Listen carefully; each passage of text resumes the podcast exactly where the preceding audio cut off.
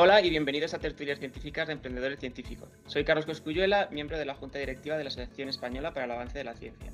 Con esta sección, desde la asociación, queremos dar a conocer a aquellos científicos y científicas que han dado el salto a constituir una empresa a raíz de una investigación, así como conocer cómo esta investigación puede beneficiar a la sociedad. En esta ocasión, en esta ocasión contamos con la doctora Beatriz Yamusí. Bienvenida, Beatriz. Hola, eh, buenos días. Beatriz hoy está con nosotros como CEO y cofundadora de Artex Biotech. Eh, Beatriz, te voy a lanzar la primera pregunta. Eh, quisiera que me contaras eh, cuál es la misión de la empresa, de, Artex Biotech, la razón de ser de, esta empresa.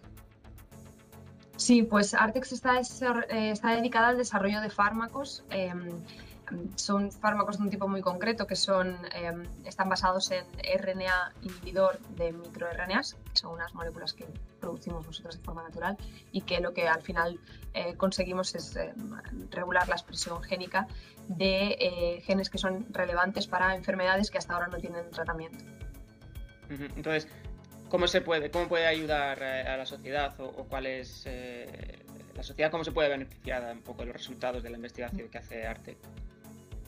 Sí, nosotros lo que mm, hemos hecho hasta ahora es que eh, mecanismos de enfermedad que se conocían hasta ahora y que solamente tenían, em, solamente llegaban a nivel académico, estamos consiguiendo hacer que esas moléculas em, sigan un desarrollo más adelante, que estamos ahora mismo en preclínica, eh, pretendemos llevarlas hasta la clínica y eh, bueno, pues con un poco de suerte, mm, si funcionan ya en, humanos y por lo menos tenemos una prueba de concepto de que son seguras, pues conseguiremos que eh, otras empresas más grandes las sigan moviendo hasta que eh, lleguen al mercado a los pacientes.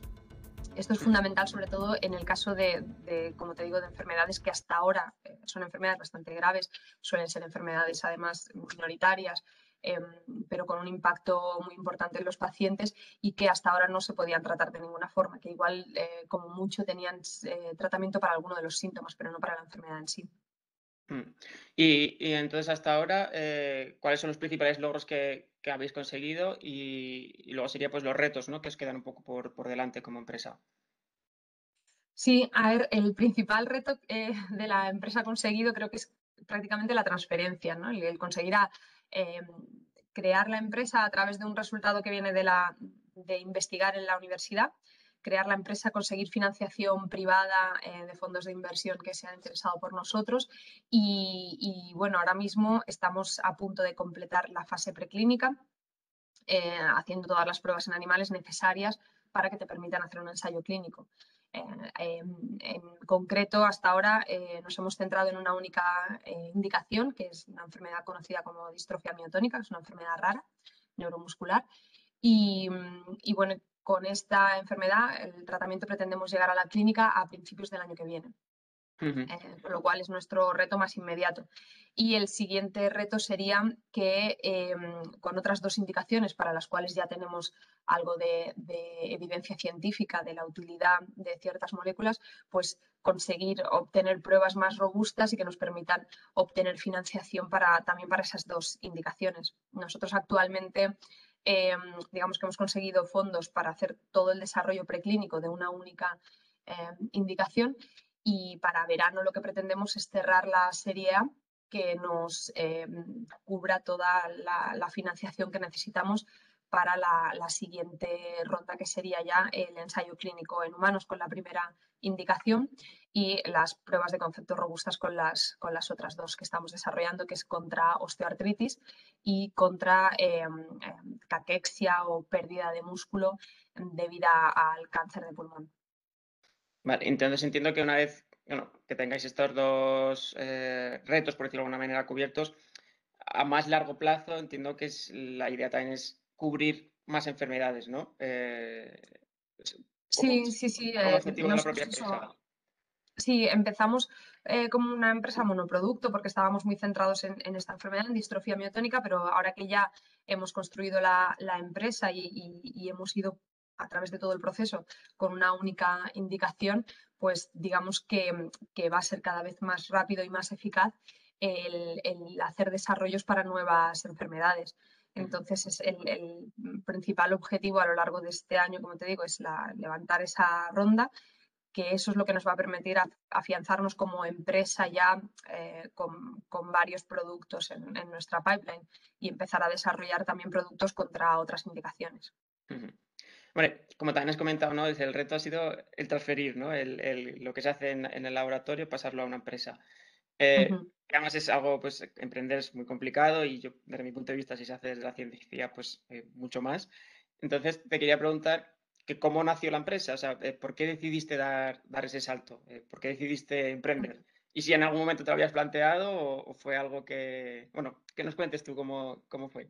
Sí, sí, eh, fue un proceso bastante largo porque la verdad que desde que pensé que podría, bueno, surge todo de la necesidad de mover las moléculas hacia adelante, porque teníamos una publicación, teníamos una patente, resultados que eran prometedores, pero mm, si nosotros no lo hacíamos, pues parece que todavía estás en un estadio demasiado temprano la tecnología como para que em, alguien realmente se interese por eso.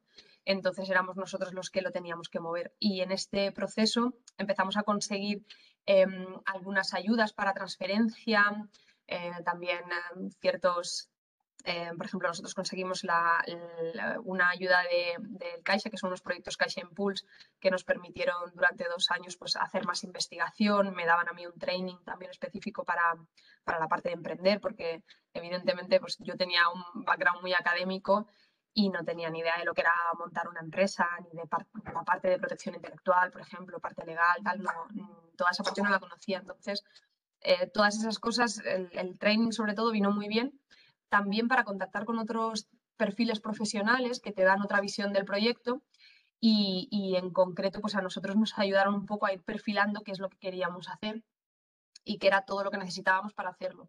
Además, pues tuvimos la suerte que desde el principio tuvimos el apoyo de un fondo de inversión que se llama En Vivo Capital, que están en Barcelona. Y, claro, ellos que tienen una visión mm, mucho más empresarial del proyecto, pues nos ayudaron con toda la parte pues, de, presupuestos, etcétera. Em, que nosotros ahí pues estábamos todavía en un estadio muy verde. Yo ni siquiera sabía si era posible que alguien con, con un perfil como el mío pudiera llevar una empresa, porque es, era un perfil pues muy de laboratorio. Em, pero bueno, poco a poco al final todo se aprende y, y llevamos, eh, fundamos la empresa a final del 2019 eh, gracias al, apoyo de InVivo Capital y a que hicimos la licencia con la universidad de la patente que teníamos, pues ya eh, creamos la empresa justo antes de que empezara todo lo del COVID.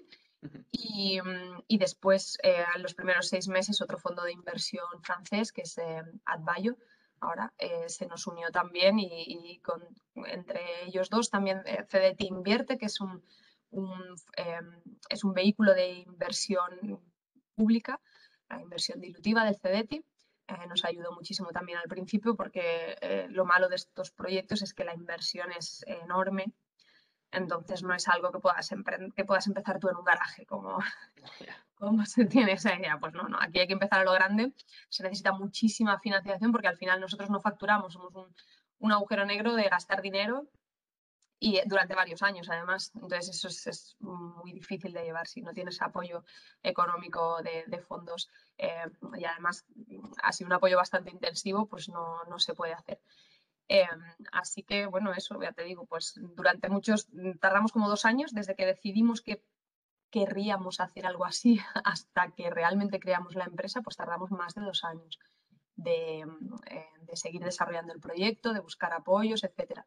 Y, bueno, y ahora ya pues eso, llevamos dos años y poco y, pretendemos que en menos de tres años estemos ya en, la clínica, lo cual sería, bueno, pues ah, una cosa bastante acelerada.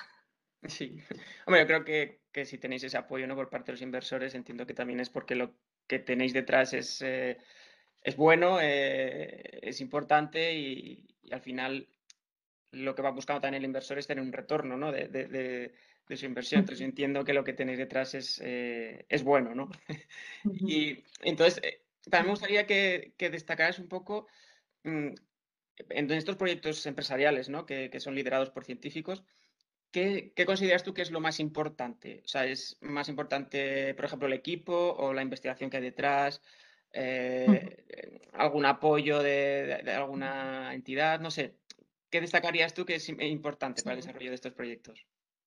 Sí, sí, yo creo que al final el equipo es lo primero, porque con un buen equipo tienes buena investigación, tendrás buena financiación, porque al final em, los inversores invierten en las personas, además de en los proyectos, ¿no? Evidentemente ah, tiene que haber un buen proyecto ah, por detrás, pero las buenas personas hacen buenos proyectos y ellos saben que, eh, bueno, incluso aunque tengas un buen proyecto se te puede caer todo y, que en cierto momento pues, pues, aparezca toxicidad o algo no funcione, no funcione bien o haya retrasos muy importantes y, y tener a personas que sepan solucionar problemas, que al final es lo que, lo que te vas a estar encontrando todo, en todo el camino, es lo más importante. Entonces, eh, además, a, mí creo que también es lo, de lo que más me ha costado, pero con lo que más contenta estoy también. El, saber desde el principio qué tipo de perfiles necesitas y el encontrar a la gente adecuada es lo que más cuesta en el proyecto.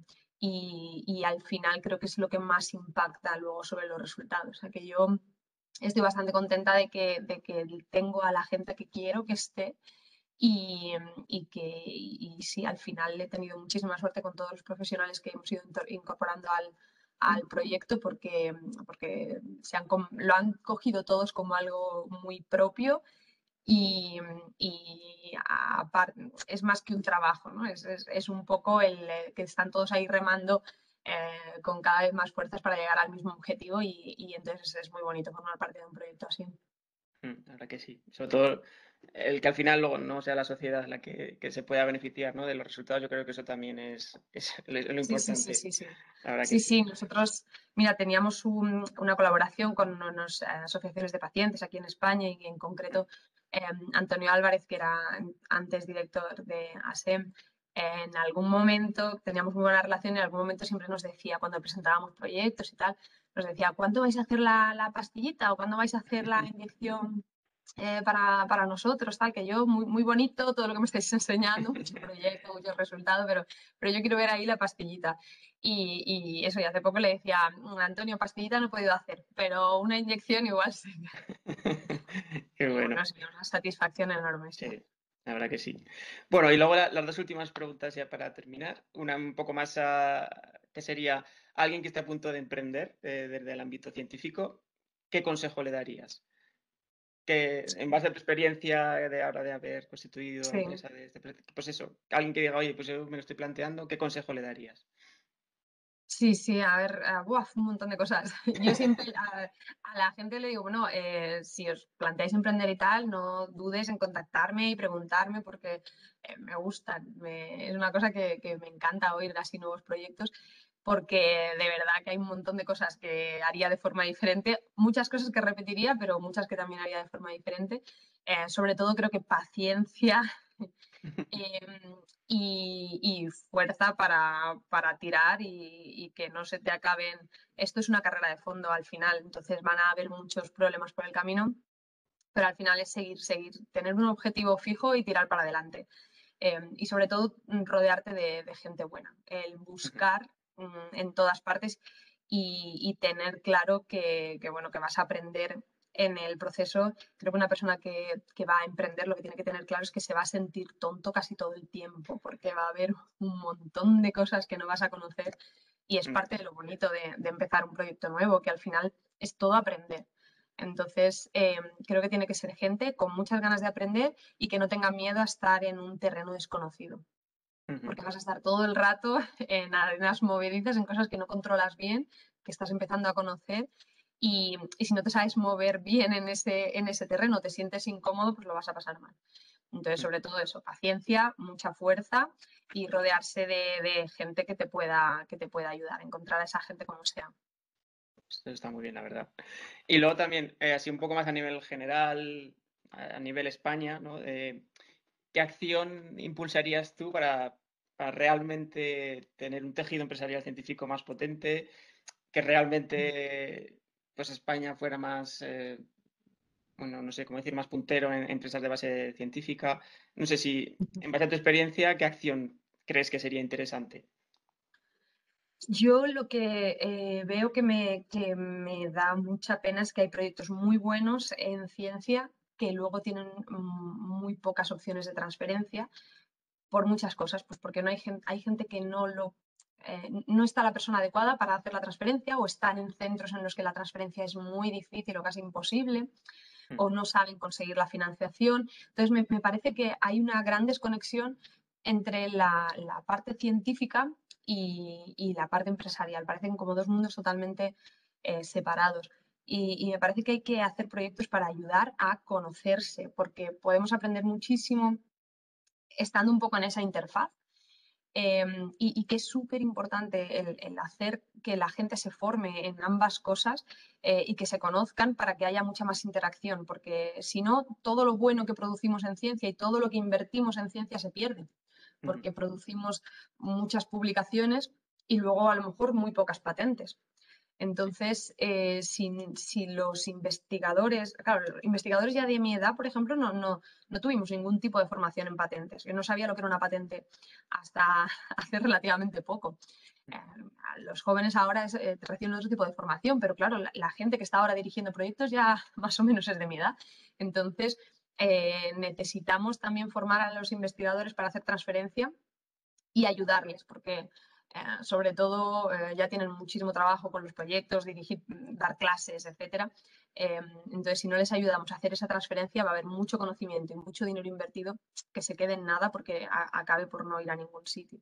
Así mm. que sí, sobre todo me parece importante eso, fomentar la interacción entre la industria y la, y la academia para que la academia también sepa lo que la industria necesita y vayan un poco en esa, en esa dirección. Sí. Sí, yo creo que eso es fundamental. O sea, por las dos partes también. Y también muchas veces que la, que la, industria también se acerque ¿no? a, los centros de investigación para decir, oye, pues necesito, me gustaría dar solución a este problema que tengo, a ver si podemos colaborar. ¿no? Yo creo que eh, también la colaboración es fundamental. O sea, eh, para poder que salgan adelante proyectos es, es fundamental el conocer a, a quién está haciendo algo similar a lo tuyo o quién me puede dar eh, respuesta a lo que yo necesito. O sea, que yo creo que que se conozcan ambas partes creo que es fundamental. De nuevo lo, digo. Eh, pues nada, Beatriz, eh, muchas gracias por, todo lo que nos has comentado. La verdad que es muy interesante. mucho ánimo, mucha fuerza también. Y yo creo que, bueno, por lo que has comentado, sí que pinta todo bastante bien. Y, no sé, igual dentro de unos años nos volvemos a, a tener otra reunión a ver cómo, cómo, cómo Ay, sí, sí. Ojalá. Sí, sí, sí, os actualizaremos. Esperemos que vaya todo bien. Pues nada, pues desde la asociación te damos las gracias por, tu tiempo y, lo dicho, que, muchas gracias y, y mucha fuerza. Nada, gracias a vosotros por dar la difusión a todo esto y bueno, estamos en contacto. Muchas gracias. Hasta luego, chao.